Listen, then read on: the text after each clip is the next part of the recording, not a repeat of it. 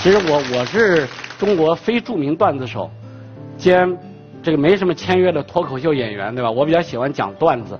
那么刚才我介绍了，我叫周鸿祎，公司大家可能也知道叫三六零。刚毕业的学生或者在校的大学生，是不是应该创业呢？其实这是一个很敏感的话题，因为现在很多人都在号召大学生就是要创业。我觉得如果我们把创业狭义的定义成说，创业就等于自己开公司，自己当 CEO，女朋友当 CFO，对吧？睡在我上铺的兄弟技术好一点，给我当 CTO，我们全宿舍都是 CXO。如果是这样去理解创业，那我就觉得大学生真的不适合一毕业就创业。在中国注册一个公司很容易，但是最后你真的要把一个想法变成一个产品。把一个产品变成一件商品，把这个商品让很多人去用，我觉得这个对很多年轻人来说呢，我觉得还是充应该说充满了非常大的挑战。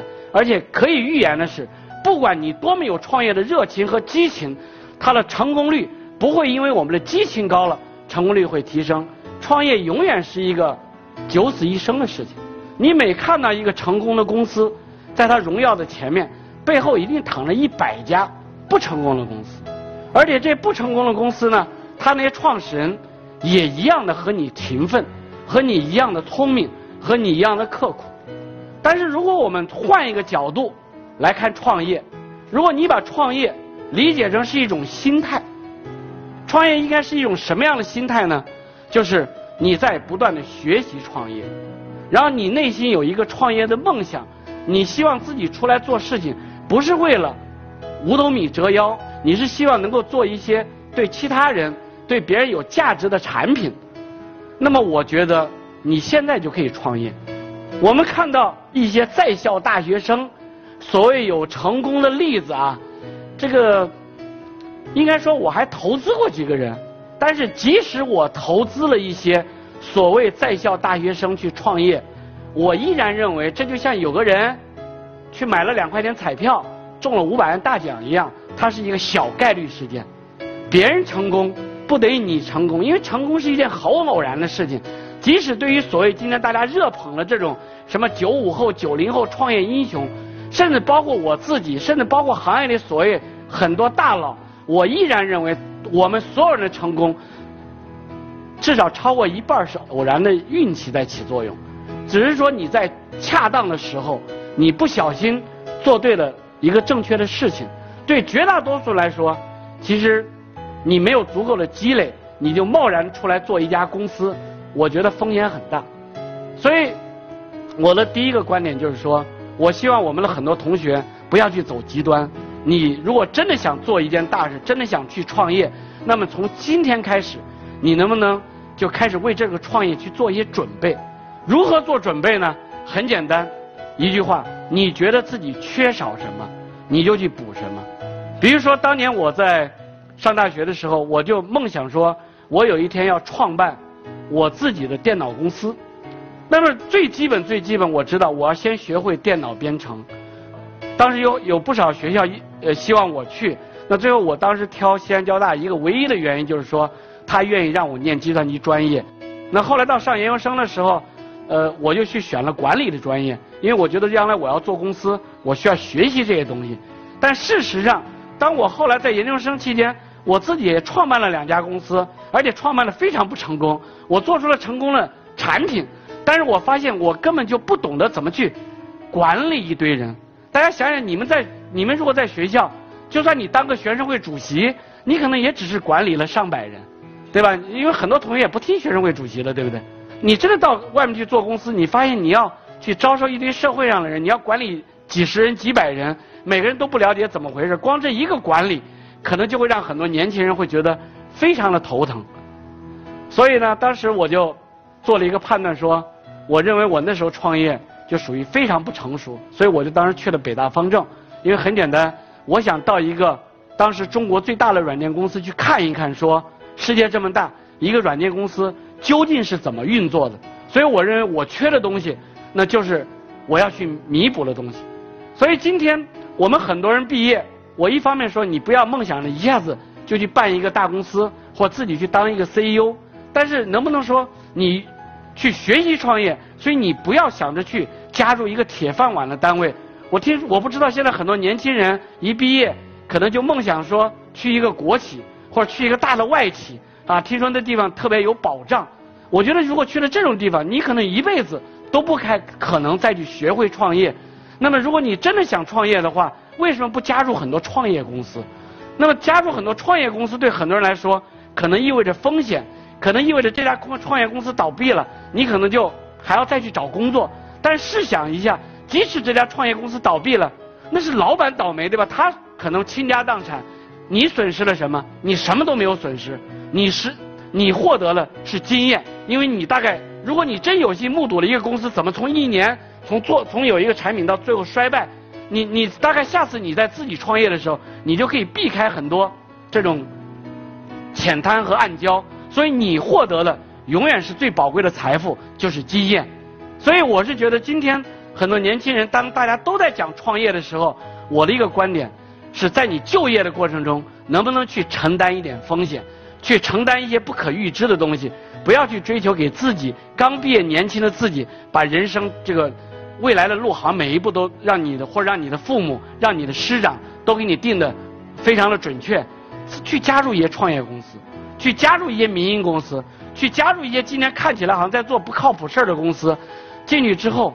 去投入的去学习，说如何做一个产品，如何去做做市场，最后这家公司的成败跟你真的没有关系。就是这些道理是我，我大概二十五岁研究生毕业，到今年整整毕业了二十年了，也来北京二十年。那么我觉得我是自己一直这么坚持走过来的，包括我今天在做这些事情，其实我都觉得我都在创业。我觉得只要你有一种创业的心态，你就能保持自己的这种激情。保持自己的这种努力，每个人都有潜能，你都有可能最后创办一家公司，你都有可能做一个产品，改变世界，改变中国。但是今天你只有潜力，有没有实力？所以你需要通过一个学习创业的过程，把你的潜力变成一部分实力。那么，创业里面，如果你真的要去创业做事情，你如何？做到两个最基本的点，我给大家分享两个观点。第一个呢，就是要创业的人一定要创新。有句话我最喜欢的这句话叫 “think different”，就一定要跟别人不一样。我看过很多我们这个这个同学的想法，因为有很多人给我递商业计划书，说自己要干这个 O to O，对吧？说自己要要学习什么 BAT，我就跟大家讲。今天凡是别人已经做成功的事儿，这个行业里都有一些大家伙，对他们来说，他们比你有更多的实力。所有的创新在刚开始都是特别不起眼的一件小事。我们从小接受的教育，我不知道你们的教育怎么样，叫什么叫从众心理？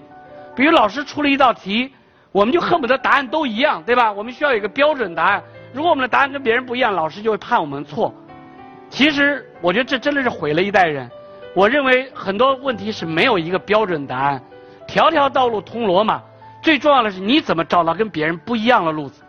你比如说，当年这个我们做安全的时候，那大家做杀毒软件都在都在卖，对不对？那我如果也跟他们一样去杀毒软件，我也去收费，他们卖两百块钱，我卖的便宜点，卖五十，是不是我就能做得更好？错了，我当时卖二十五。我也没比他们卖的更好，为什么？因为你不是第一个了，你可能是第四个、第五个，而且市场已经被别人都占住了。所以当时呢，我就想了一个思路。其实当时我做免费的时候，根本不像后来大家总结了一样说“运筹帷幄，高瞻远瞩”哈。大家都说今天羊毛出在羊身上，所以我都知道免费了后来怎么赚钱。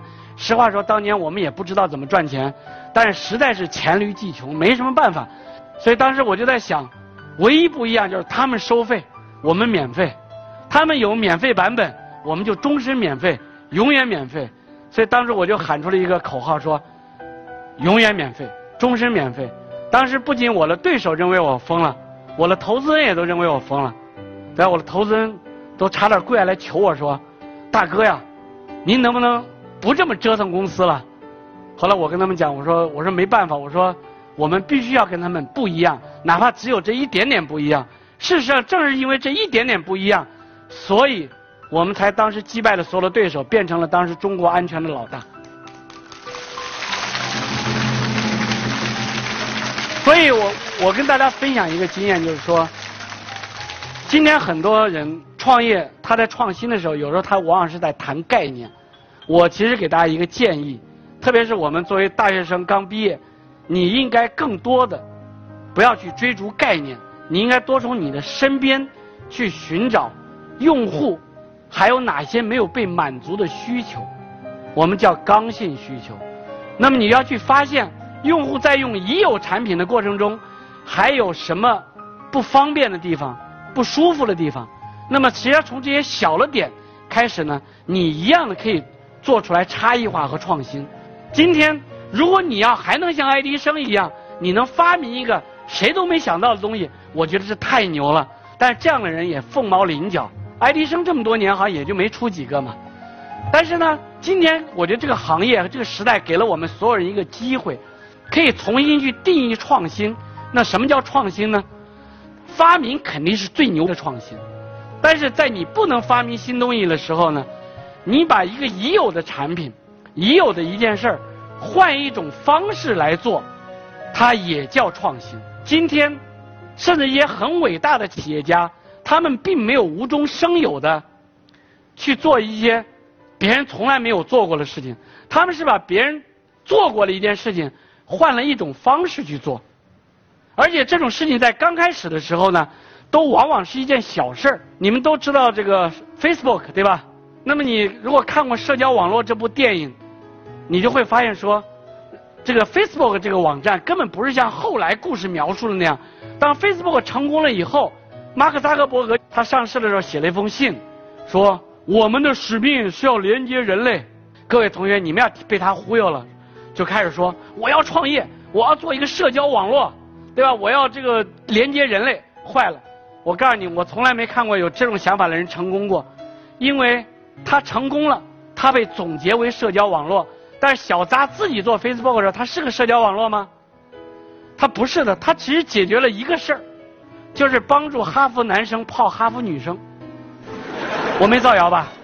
对吧？这是一个事实。社交网络那部电影都写了，所以他就做了两个事儿：第一件小事儿，第二个呢，当时在美国的设计没有社交网络，当时美国最主流的互联网公司在干什么呢？最主流的互联网公司，雅虎在忙着做门户，这是当时最热的概念。谷歌在忙着做搜索。如果扎克伯格说：“哎呦，谷歌这么大，为什么我不能做一个搜索去颠覆它呢？”大家觉得他能成功吗？所以扎克伯格，你看他就做对了两件事情：第一是他跟当时主流的东西都不一样；第二个呢，他讲了一件很小的事情。你们在座的大部分人，包括我，都不是发明家，我从来没发明过任何东西。但是我们能够把现在的东西去做一些改变，能做两两个改变。我觉得这是大家最能做的一个改变，我们管它叫用户体验的改变。什么叫用户体验的改变？说白话就是把它做的更加容易、更加简单。还有一个改变叫商业模式的改变，实际上这也是句文化。用句大俗话说，什么叫商业模式的改变？就是人家收费我免费，人家很贵我很便宜。所以你们如果大家理解这两个思路了吗？这是我不，这不光是给我们大学生朋友传递的这个基本技巧。我跟很多传统成功的企业老板，我都在讲，你去做互联网加的时候，就牢记这两件事儿。今天我们所有互联网成功的例子，都可以纳到这两件事儿里边来。我最后再举一个例子，你们都写博客吗？了不起，我是坚持天天写，但是坚持了三天以后，我就坚持不下去了。我就开始了坚持每周写，坚持了两周以后，我又坚持不下去了。后来我就坚持每月写，坚持了俩月之后，我又坚持不下去了，因为肚子里没货呀，对吧？我又不是一个特别好的诗人，但是不知道是哪个人啊，他对博客做了一点点改进。你们大家想一想，就发明了一个叫微博的东西。微博啥特点？大家想想，微博有什么技术上特别牛的地方的改变吗？好像没有吧？对，微博就做了一件事说只能写一百四十个字，想多写都不行。你们觉得这是一个伟大的创新吗？当初刚出来的时候，肯定没有人觉得是。当初 Twitter 刚出来的时候，你们会觉得是吗？我也觉得不以为然。我觉得吃饱了撑的，对啊，你我天天跟人骂骂大街，一百四个字哪够啊？后来我就发现说，一百四字太好了。为什么？会用短信就会写微博，对不对？而且你跟人论战的时候，无论是撒贝宁还是著名作家，他就一百四十个字，他文采再好，我们俩一百四个字是分不分上下的。微博出来之后，对阅读者来说也降低了难度，大家只要看看标题，简单晃一眼，所以你你发现，它一下带来了用户的激增，一下子弄成了几亿人在读微博，几亿人在写微博，这个量变带来了质变。结果微博或者在国外叫 Twitter，它竟然也变成了一个革命性的东西，最后颠覆了我们获取信息和获取新闻的方式。所以我我经常会用这种例子来激励自己，也是来鼓舞大家，就是说创新真的不像你想象的那么难。第三点想跟大家分享的呢，这也是我对我们国家新一代年轻人的期望。我觉得在中国今天虽然创业热潮风起云涌，但是我每次去对比中国和美国，中国为什么没有真正的硅谷？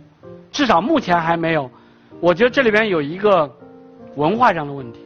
我认为我们国家的年轻人的聪明才智并不会比美国人逊色，对吧？但是为什么我们在创业上还有这么大的阻碍？其实我觉得是由于有了一个文有两个文化上的差异。刚才我分享了一点，叫 think different，对吧？还有一个很重要的思文化是什么？是我们恐惧失败。我认为这个点也非常重要。比如说，今天我之所以能被请到这个舞台上，我我猜还是因为按世俗的定义做成了一个成功者。但其实我真的不这么想。我认为我有资格去跟很多年轻人做分享，是因为我曾经是中国最大的失败者。我有过很多失败，我甚至做过一些很荒唐的事情，我也做过很多错误的决策，对吧？我甚至在很多上失败过，摔倒了我再爬起来。我其实觉得，只有你能够一个不怕失败的人，从失败中去总结经验教训，我觉得你才可能去真正的坚持创业。我们因为害怕失败，所以我们不敢去尝试，对吧？我们所以找嘴上说要创业，找工作的时候，我们很希望进到一个保险箱。我们找工作的时候，我们很在意工资，我们很在意待遇。一个单位多给我两千块钱，我绝对不要，绝对去一个高工资的地方。但我没有想想说，其实我得到了什么？我们太多的决策都是因为我们害怕失败。所以我希望说，在今天的中国，你可以崇拜成功者，但是崇拜成功者的同时，不要去嘲笑那些失败者，因为你自己也有可能失败。对吧？失败不算什么，只要你能摔倒了还能再爬起来。所以，所有研究乔布斯的人。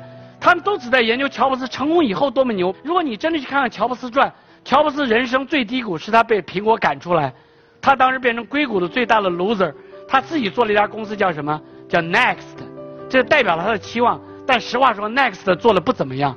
后来他把 Next，直到他把 Next 卖回给苹果，他重新回苹果，才赢得人生的第二次辉煌。所以今天每一个人，我觉得我们如果都能够形成一种新的价值观。我们不再鄙视失败，也不嘲笑失败，我们能够很宽容这些失败者，我们也能够宽容自己，我们也不以失败为耻辱。我觉得我们更多的人就能鼓起勇气去尝试，对吧？去尝试创业，那么去尝试一个产品，这产品可以不成功，没关系，我们把它抹掉，我们再来。所以举个例子说，当我再次做手机的时候，很多人会跳来嘲笑我说：“说你老人家吃饱了撑了哈，你当年做三六零特供机。”你没有做成功，你为什么要做手机呢？我我当然的回答是说，我任性，我就想这么干。但实际上对我来说，我觉得我从哪儿摔倒，我就希望从哪儿能爬起来。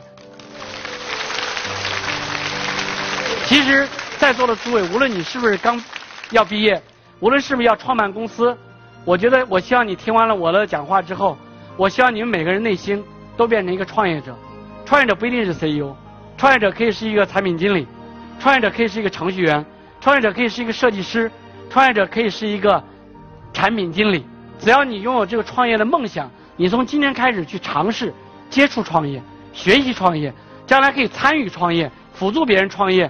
那我想，而且在这过程中不怕失败，甚至很多失败对你来说人生不代表什么，因为今天你们最年轻，你拥有至少无穷的时间。未来你们到我这个年纪还有二十多年，至少还有二十五年，对吧？二十五年，你想想，你五年一个轮回，你可以跟五年产业一个翻天覆地的变化，你可以经历五轮，你可以做很多的事情。所以我希望今天大家从现在开始，未来的二十年里边，都把自己当成一个创业者，不断的在路上 keep working，在创业。谢谢大家。